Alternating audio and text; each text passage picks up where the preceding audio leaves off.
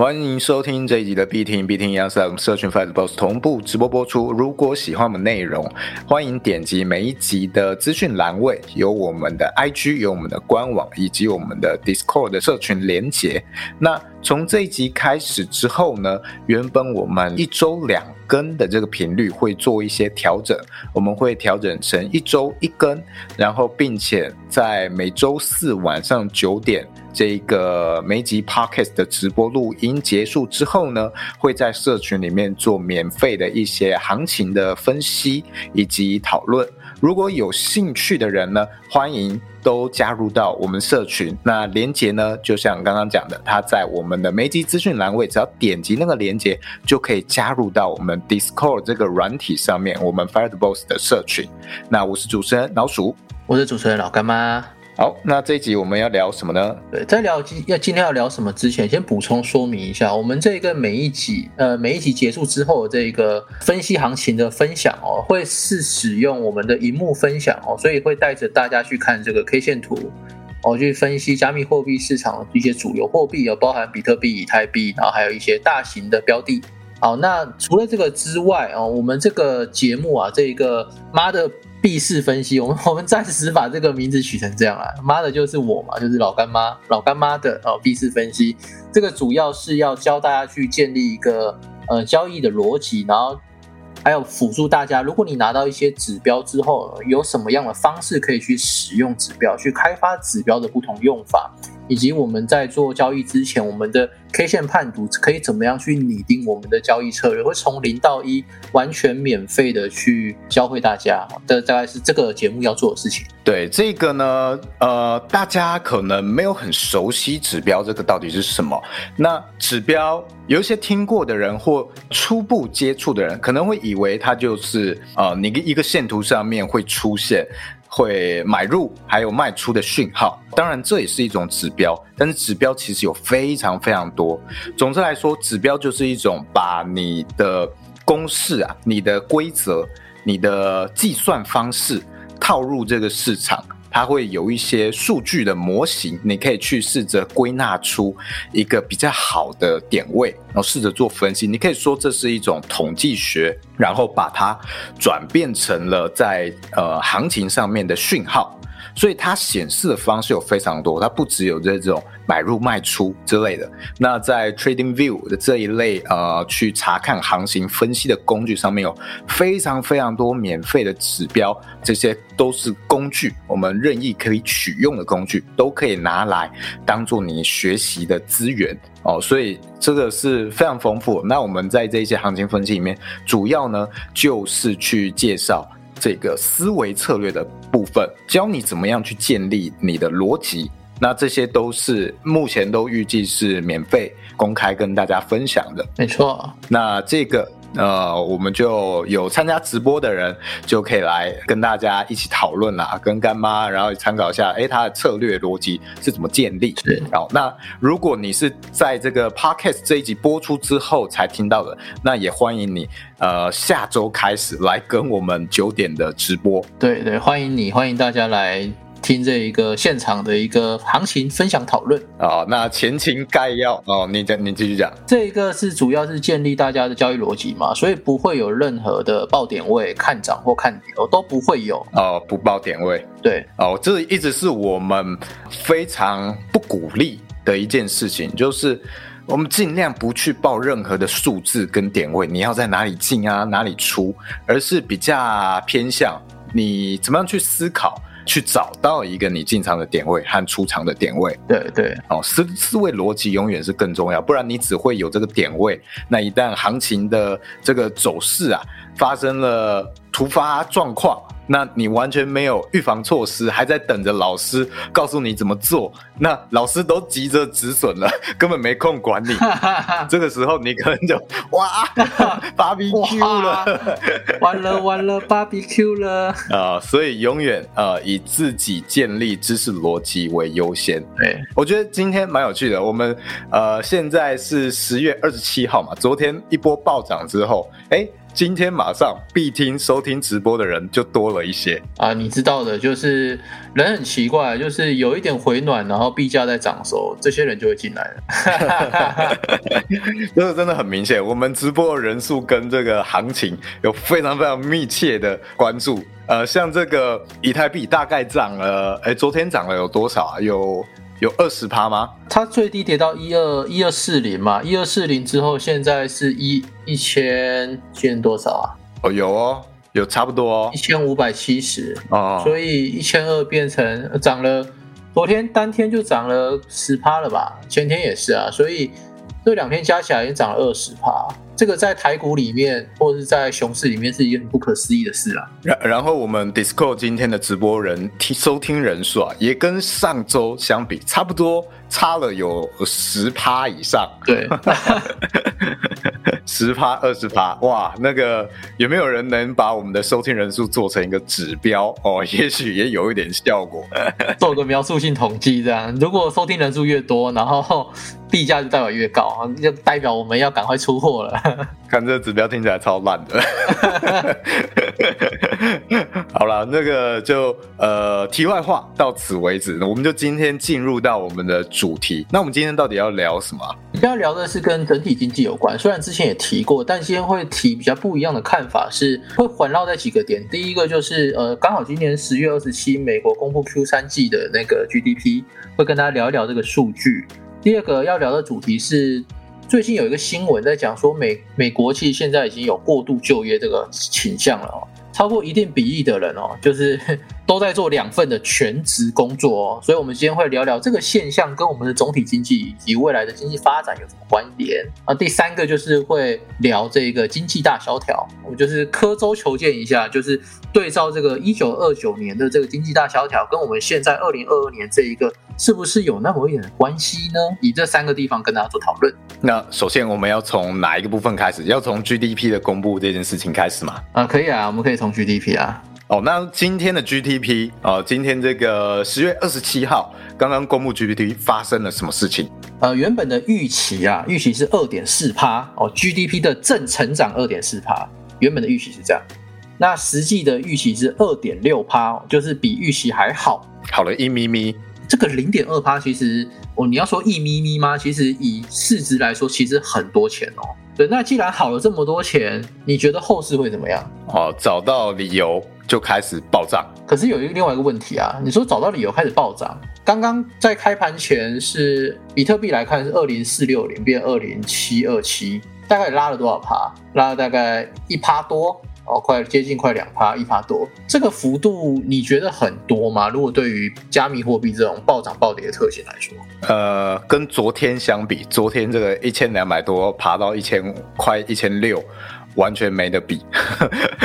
经过昨天，今天看这个就很无感。那有没有可能有一件事情暗示着我们，为什么呃，在 GDP 公布之前，市场突然暴涨，然后公布之后没有什么涨幅，那接下来呢？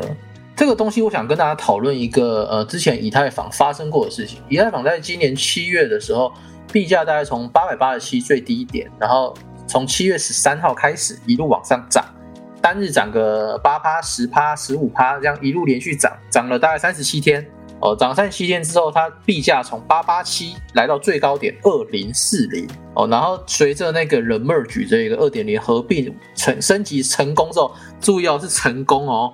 升级成功之后，一路暴跌，暴跌到最低点，近期最低是一千两百多，所以它从八百八十七变成二零四零，再变成一千两百多，现在又爬回在一千五百多，一千五百七十左右。呃，所以我觉得一个消息它需要消化跟跟反应啊，所以像这一个 GDP 的涨幅，我会认为它已经涨完了，就是它不是说 GDP 公布之后，然后迎来了一波涨幅。可能有一些大户，或有一些呃有什么内线消息的人，早就已经布局，然后拉了一波。但是不排除这个 GDP 公布之后，可能会有再一波的涨幅。那是为了什么？就是那其实很简单啦，暴涨是为了暴跌，暴跌是为了暴涨嘛。你看之前暴涨暴跌都是这样，就是反着做。所以像现在如果一路往上拉，你你没有在之前可能一万七、一万八的时候进场的人，哦，我就会。主观的建议就是不要去追多，呃，尽管它下个月可能两万五三万，哦，我也觉得不能追多，因为现在整体的经济还是呃战争没结束嘛，然后现在的饥荒的情况又更加的严峻，再来还有我们那个疫情啊也越来越越来越险峻，所以在这几个。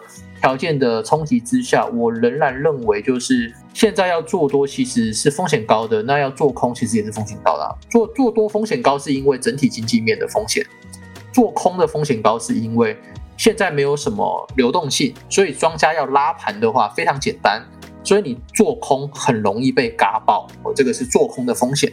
所以现在来说，其实这个市场啊做多做空其实风险都蛮高的。我觉得我们可以用另外一个思维，因为整体经济局势哦，全球的经济局势，我们大家都知道，它基本上这一两年可能都会很惨，甚至两三年可能都会很惨。呃，全球都在做一个重新整理，重新从受创中要站起来的一个状况。哦，那加密货币市场。它最大的一个机会是，如果全球经济真的很惨很惨，大家是对这个法币失去信心，那加密货币最大的机会就是有没有可能成为大家的避险资产？那这个是它在全球经济不断衰退状况下成长起来最大的一个机会。对，那今天我们依然在一个全球经济衰退的状况下，大家可以想看看我们这一波。从一千两百多涨到大概一千六左右，它是因为这个原因吗？不是的话，那是不是还是原本这一群人没有新的人？那大家就要想一下，那他这一波还可以继续维持下去吗？我觉得就值得思考。对，这其实里面有很多值得我们去深思熟虑的，但是你越想会越觉得不对劲哦。怎么个不对劲？那简单来讲，就是假设我们在牛市里，很多的资金进驻在加密货币市场，好，那现在要拉盘其实是一件困难的事情。为什么？因为在牛市里资金量大，所以庄家要拉盘的话，他必须要面对的那个卖压，因为要消化那个卖压嘛。例如我从一千拉到一千二。好，一千二有巨大卖压，我要把这些筹码给消化掉，然后要拉到一千三，有可能会有上面的筹码，所以在牛市里的这些卖压的筹码量是会比熊市里来的多上很多的，所以在牛市里要拉盘这么难的情况下，可以拉到这么高点，然后一路砸盘嘛。那到现在熊市里，其实现在要拉到十万，比特币要拉到十万美金是更简单的一件事情哦。为什么？因为没有卖压。啊，所以如果你现在是有在开杠杆的人，不管是两倍、三倍，我仍然觉得是高风险。回到刚刚讲的，现在因为资金量体比较少，所以它拉盘非常的简单。所以像以太币从八百拉到两千，其实三十七天，那其实也没用多少钱嘛，就拉上去了。那你再看，呃，如果比特币或以太币现在它就是想要嘎掉整个空盘的话，就是做空的人的话，你拉个一倍、两倍，其实不是一件难事情，只是他想不想而已。因为他如果拉这么高，其实他自己本身也会有风险了啊，所以庄家在拉盘的同时去爆空军，同时当然他也是在对冲他自己的风险，或是其他的庄家可能会有把它吃掉的这些风险。但是如果他能掌握到哦，他就是测试，逐步去测试说，哎，现在没什么人玩了，但是留下来的人哦，可能剩下一些小散户跟机构，那他要吃这目标就不会是散户，会是机构。其实老实说，庄家懒得去理你们这些散户的资金量，因为。我们散户集结的这资金量可能不比一些机构来的大，他直接把机构的对手盘吃掉，他赚的钱才快哦。只是刚好我们可能跟某个机构做同一边，然后被吃掉了，就是就是这样子。这个是以呃交易对手盘的观点来看的话，那以现在这个美国已经公布 GDP 啊，你会发现其实这个东西越来越钝化了。从今年开始第一次公布那一个就是加息的时候，那时候暴跌从。四万多，呃，跌到两万八千多吧，跌了非常的多，但是后面跌幅越来越少，甚至还有两次是有反弹的。然后在随着这个大家对于这件事情越来越麻木的时候，反正都是加息要还利息嘛，利息越来越高，我们现在也是可预期说到年底的加息百分比是多少啊？这些都是已经出来的一个剧本了。所以这个时候，就算你公布了这个 GDP 显示哦多了零点二趴，其实对于整个环境来说。还是会打上一个问号，就是这个数据看起来是有增长，可是利息还是存在啊，就是机构要还的钱还是这么多啊，再加上美国的这个美联储的通货紧缩的这个政策啊，每个月要定期收一些钱回来，那个收的资金是非常量的哦，非常的大的，所以这个量非常的大，就代表我们市场每一天每一天它的资金会越来越少。好，那这个地方就暗示了一件事情：市场每天的资金会随着这时间的递增，而它的资金越来越少。那不就代表资金流出了吗？因为拿去还美联储了嘛。那资金流出的话，那些人要怎么去把资金换成美元去还美联储呢？老鼠要怎么还呢？嗯嗯嗯嗯，我刚刚在晃神，晃神是不是被抓到了吧？我才刚拿出手机，然后就被抓到了，突然一个背刺，背刺，刺刺，下下次换你背刺我。呃，美联储怎么还还还什么呢？假设你现在有呃比特币啊，那你跟美联储你买了美联储的债务啊，你要还钱，那你要怎么还美联储？你是还他比特币吗？不可能啊！那你要还什么？还美金嘛？对啊，还美金啊，要换美金啊。可是你现在手上只有比特币啊，怎么办？卖啊！对啊，要想这么久是不是？我想说，有什么陷阱吗？没有啊，没有陷阱啊。好像没有。我想说，会是这么简单的答案吗？啊，对，就是这么简单。你你让我想到最近看到一个新闻啊，在讲那个有一个老师出了一题考题，数学考题，全部答案都是 A。他要去怀疑，让这些人产生那个人生怀疑。那奇怪，怎么会是正宗直球？会投这球吗？呃，我们就是直男对决，计中计，计中计是什么？太好笑了。啊，反正就是呃，资不抵债嘛，你的资产不会没办法去抵债，你只能卖掉你的资产，所以大家会把你的市场上的股票、证券、期货全部都卖一卖，去还美联储这个资金哦。所以可预期的是。它可能会缓跌，因为以经济的角度来说，资金就是一点一点的被抽走。这有点像是你今天，呃，已经没有钱了，你每天可以吃的早餐就是可能从我要一个汉堡加双蛋，然后再额外加一块汉堡肉，再加生菜多、培根，哦，加这么多东西，再一杯大冰奶，然后再点个什么玉米蛋饼之类的，哦之类的，然后呢？到了下个月，你钱变少了，玉米蛋饼不能点了。在下个月，你的汉堡变成单颗蛋了。在下个月，哦，就是越来越缩水的意思嘛。那你那想当然了，你的体重应该会呈指数性的下下降，这是理想的状况啊，就是会呈指数性下的下降。但是其实以我们现实中，很多人虽然没在吃，也是会胖啊，这可是。现实中一个反常的一个状况，但我只是拿这个做比喻啊，大家能理解这个意思吗？就是你吃的比较少，那你应该就是会瘦。那股票的市值也是进场的资金变得少，那你应该就是会跌嘛，变瘦 啊？什么东西？或者说还在那个变瘦的举例哦，你还在变瘦的举例是不是？就是会萧条，应该这样讲。所以你最近少吃之后，你有变萧条吗？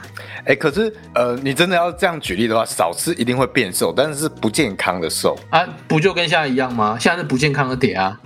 对啊，啊跌是哎会有健康的跌吗？什么是健康的跌？健健康的跌啊，就是我我要卖就是健康的跌啊，啊我还没想卖就跌，那就不是健康的跌。自我为中心啊，对不对？不是啊，投资人嘛就这样啊。你希望人家卖在你出货的低点吗？不不希望吗？嗯，对啊。所以大家散户们都能自由规划啊！我今天想要卖了，然后可以跌哦，那这就是健康的跌，是不是这样？嗯。然后被这个庄庄家操盘，庄家操盘，然后大家爆掉跌下去之类的，就是不健康的跌。这时候你就说妈的狗庄。哦，有人骂。骂的多的就是不健康的点，骂的少的就是健康点。这真的，这集不是什么教学，这集是干话，干话连篇。好了，我们我们回来我们的新闻这个重点好了。新闻说大家开始兼多份子，什么叫做过度就业啊？过度就业，我是最近才听到这个词。你把就业这两字换掉，过度交易。哦，过度交易，或是过度过度，还有过度什么？过度试车，过度 过度纵欲啊，过度纵欲哦，哇，过度试车不就是过度纵欲吗？哦，过度手手做，就是超过了这一般的常态嘛。那一般人，大多数人的工作都是一份，大多数啦，就是我们都会做一份工作而已。那像老鼠，它其实就是过度就业人口之一。哦，是。因为它除了有呃它自己的这一个本职工作之外，它还经营了这个 FTB 社群嘛，所以它就先兼职两份工。哦，所以它就是属于这一个。美国就业过度就业这个人口的调查之一，但是啊，他不是在美国了哦，而且我还好好多的小账，我还帮其他人经营这个，帮阿张经营他的那个 IG，还经营好多个 IG，我是超级过度就业人口，所以他有超级的过度收入，好像也没有。哎，老实讲，如果你真的真的收入非常满意的话，我觉得应该是不会有斜杠。这件事情真的吗？可是因为你可能会没有太多的欲望，除非你今天是完全出于兴趣，这些都跟你的钱没有关系，然后也做了让你很开心。对啊，不然我觉得斜杠比较多是会处于你正在多个领域尝试找到一条出路的状况。我觉得呃，我们这样聊一聊好了。斜杠你觉得是不同领域才算斜杠吗？同领域不同分支算不算斜杠？我觉得要看分到什么程度哎，像如果你讲币圈的话，嗯，一个做交易者，呃，你可以做到蛮专精的，跟你会写智能合约，那我觉得这就算斜杠哦。OK，因为大部分的人，呃，两个很少可以同时都会，哦，同时都会的人不多。小俊呢？对啊，所以小俊是过度就业人口。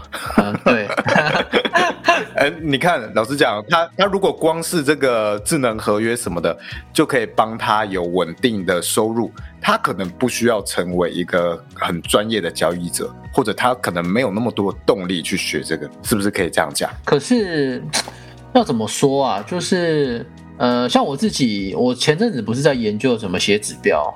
对，然后有收费嘛？对，但是我我觉得收费这个对我来说，它欲望不是说这个费用我我得到这些钱，而是你们信任我的产品，我得到的成就感是这个啊，所以应该这样讲，应该在马斯洛的需求金字塔上，我们去分到底自己在哪一层。那我们讲的这个呃斜杠是为了很找到一个生路，找到一个稳定的收入来源，可能是在这个需求金字塔比较低的一个阶段。嗯嗯，然后你的话，可能你的这个生存的这些需求，你可能已经满足了，但是你正在寻求一个可能价值上。自我实现，对你自我实现，你想要创造被人家认同的价值这件事情，然后你在这个地方开始了斜杠，多方尝试去找到一个自我实现的出路。所以，我们今天必定是来聊这一个心灵智商的部分，突然就延伸出去了。呃，欢迎在下方留言告诉我们一直偏题，好不好？真的是 偏题到不行，偏题到不行。好了，我们回到那个过度就业。嗯，呃，过度就业就是美国今天的状况，比较符合这个需求金字塔比较底层的这个需求嘛？呃，因为通膨又缺钱嘛。对啊，然后又不喜欢贷嘛，对啊，这个其实，在台湾也有嘛，就是很多人可能在正职工作之后，还去接这个 Food Panda、Uber E 嘛。啊，对，就是下了班赚个外快啊，东跑西跑，啊，类似这个样子啊。所以这个地方我们可以得知到一个事情，就是钱不够用了。对对，包含呃，像我们的听众还有我们火友，想问考问问看大家一个问题：你觉得现在你的收入或是你的钱？你觉得满意的哦，打个一；不满意的打个二，好不好？哦，再给大家五秒钟去做这个回答。哇塞！哦，我觉得没有一，我觉得不会出现一。我没，目前没有出现一耶。啊，那我要当第一个说一的人啊，我满意了，好不好？我满意了，全部都二哎，是怎样？完全没有人满意现在的呃经济收入或者是收入水平。这这代表呃这个这个东西会带领大家有一个新的一个尝试啊，我觉得大家会喜欢去做斜杠。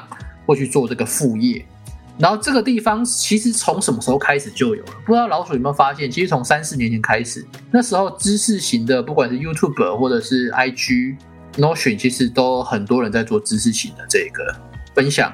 哦，对，所以是不是其实从三四年前，大家就已经逐渐意识到，哦，我必须要去开拓副领域，但是呃，我不会啊。可是我又找不到人学，于是这个时候就出现了一群人，开始做知识型的自媒体哦，不管是 IG、YouTube 还是 Twitter 还是什么都好，哦，去跟大家分享自己的课程或分享自己的这些副领域的一些职能。哦，所以有这个需求，到现在其实我觉得有点下滑。虽然说现在是过度就业，但是你会发现，其实最近知识型的这一个呃社群或者是自媒体啊，其实他们的流量其实不是那么的好。我觉得有被影响到。嗯，我觉得这部分我可以来分享一下，就是可能前几年在一个经济还在相对来说比较好的发展状况。那大家在自己的本职上面，本身的工作可能觉得不满意，那那时候大家会觉得比较有希望，会觉得自己要多学一些东西，多努力一点，试着开拓哦新的一些市场，来分散自己在主业的这个收入来源。你也可以当成是一个分散风险之类的，或多收入来源的一个规划。那大家可能会对知识型的这些资讯有很高的一个追求，他会觉得那个可以让我变得更好，我变得更好，很容易就可以创造更多的收入。嗯，哦，这样一个很明显的趋势嘛。那也可以看到这几年这一种线上课程。卖的下下叫，所有 YouTuber 都要说啊，我做了一个重大的决定，我要来卖我的啥什么什么的课程。每个人都突然说，我做了一个重大的决定，然后就哎，这是我的课程，就会有很多那个什么呃，下面会有一些 YouTuber 的粉丝会下留言说，我觉得他变了。哎，可能还不至于。他每一集都要强调，现在的重点是要开发个人的虚拟商品，就是线上课程，每一集都在讲。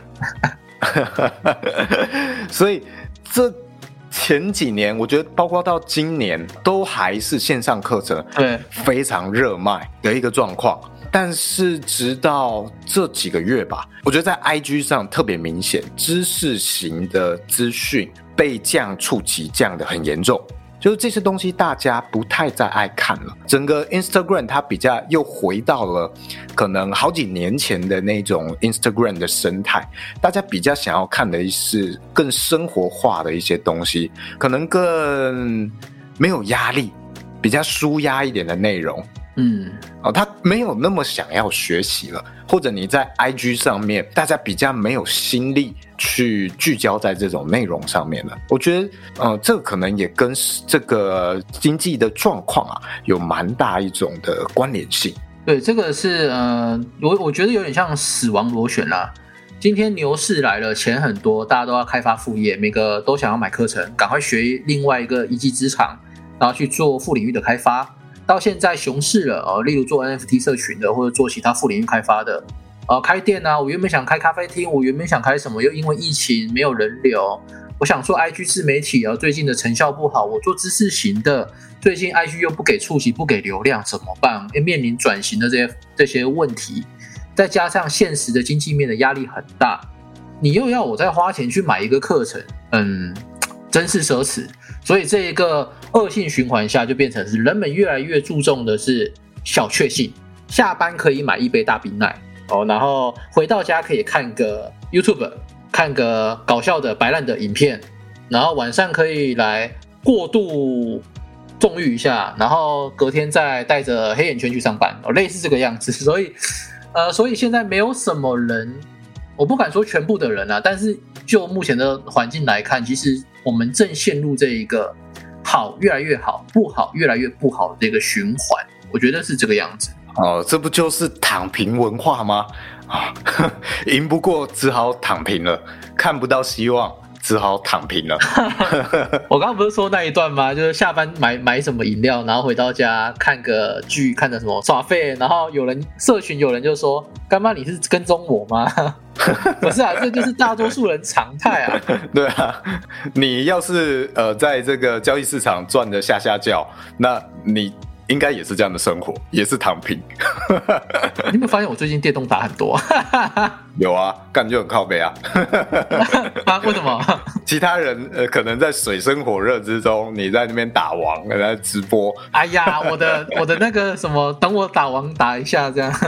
啊，所以这个真的是。可能还要几年去消化这件事情啦。可能快的话一年，慢的话可能总共两三年这样子。对，所以这个，但是大家可以知道，就是会有发生这个过度就业，其实代表的就是呃市场是衰退的啦。哦，就是市场要么大好，要么大坏，才会有过度就业。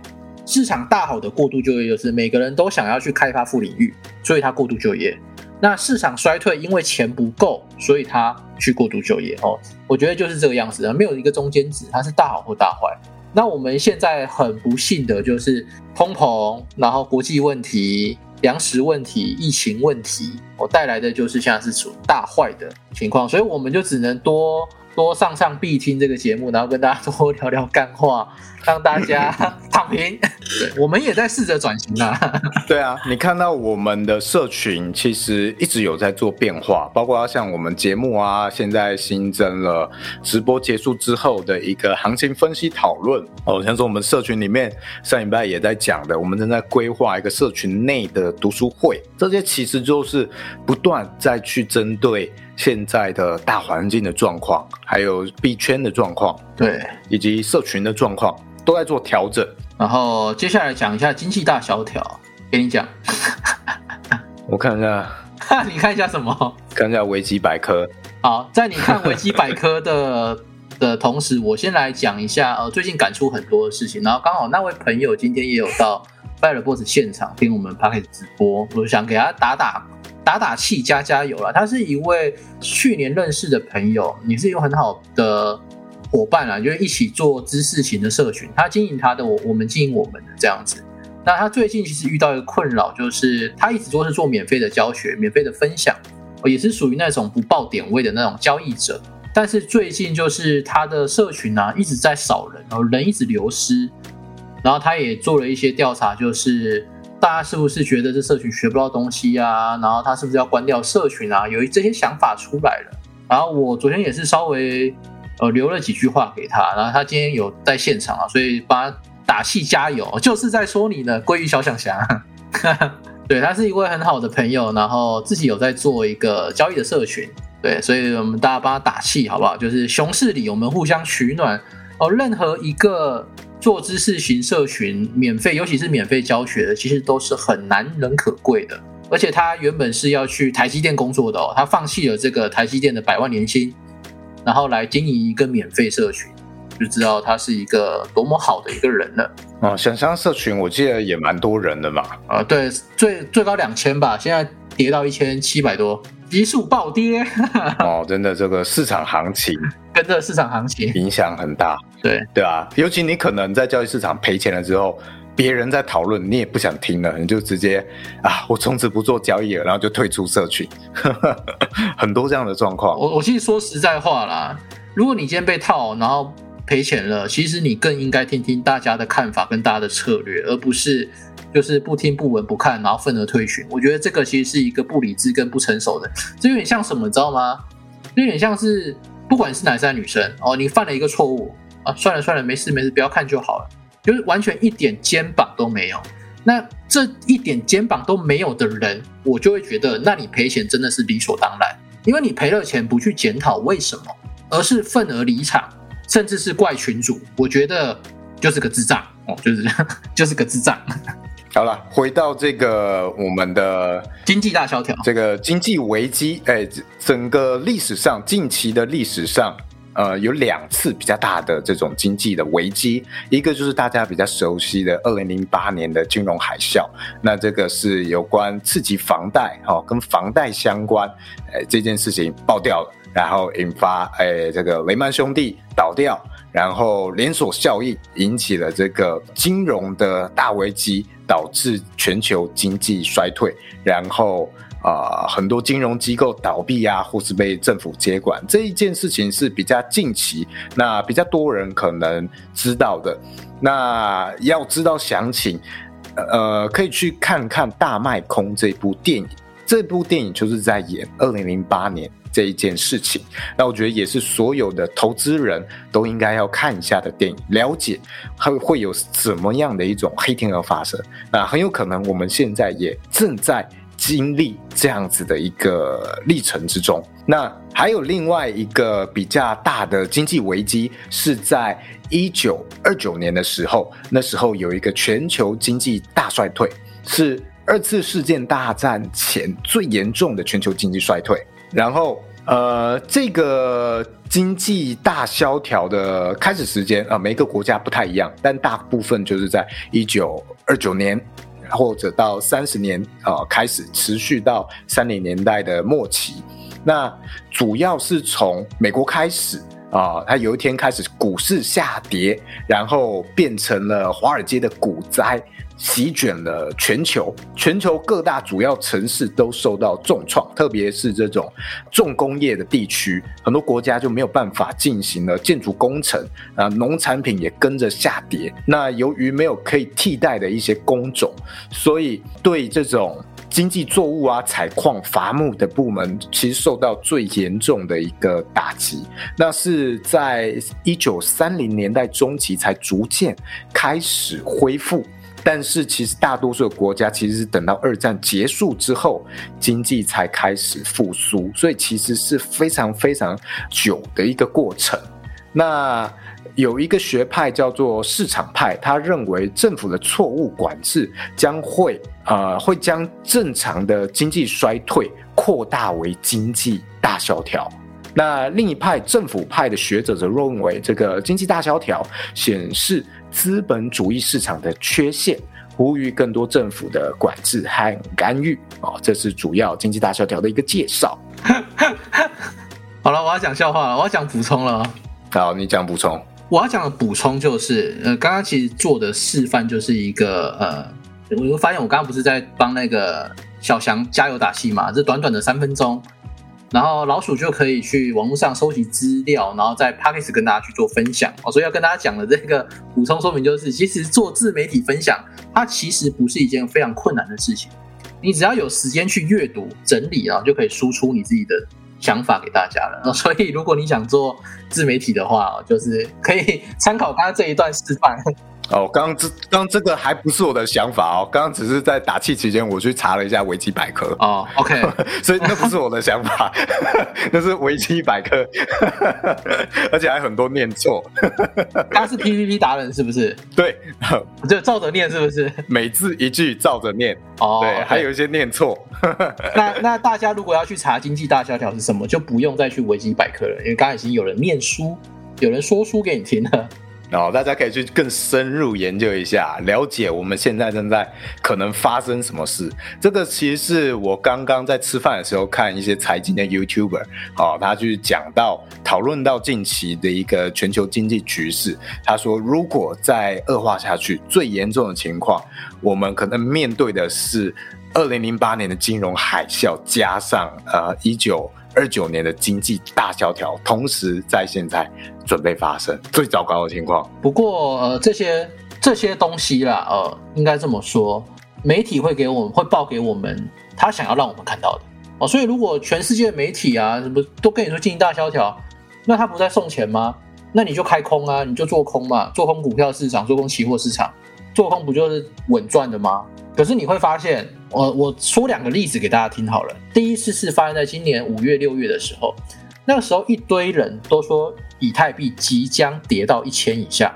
好，真的跌到一千以下了，跌到了八百八十七的时候，有一些媒体就说，彭博分析师预估以太币即将暴跌到美金三百元，其他人说在五百元以下哦，就是一致口径就是五百元以下。然后八百八十几的时候，就一堆人做空，八百就一千以下一堆人做空，然后在一个月以内哦，就是七月十三开始哦，一路暴涨，涨到两千零四十，涨了一倍多，然后就这些做空的全部都爆炸了。然后我们刚刚聊的时候，以太就跌下去了啊，经济大萧条，对，对，那个比特币也是啊，没关系，我刚刚做空了哈，你刚刚在 parkes 过程中做空？呃呃，对啊。我在 podcast 之前，我先结单掉，让我自己专心在录音。你就知道，有些人就是可以做两份工作，过度知识型 podcast 这么好做的吗？录音中间跑去开单？哈，不是这样吗？我刚刚不是关了一下麦吗？可恶，不讲。你有看到这段下节吗？我在念维基百科的时候，你跑去开单啊？对，我跑去开空，我就错过了。可恶，你没有错过啊！我们不是不报点位吗？你要自己研究啊。不是啦，我不是要讲这个啦，我要讲的是，等下我要讲什么？你忘记了？你只记得自己的无耻羞愧啊！我要讲的是，呃，过度，呃呃，副业这件事情嘛，就是刚刚有人在闭听的时候在发呆放空，有人跑去开单。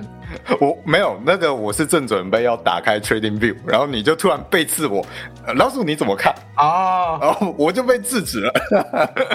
那你原本也是要看盘吗？我我被你断招了啊！我被你断招了。我跟你说，不是开闭听然后录音的时候就要开看盘，而是你在录闭听之前，你就要先把那个下单的那个东西先准备好了，知道吗？啊！可是我们刚好卡在。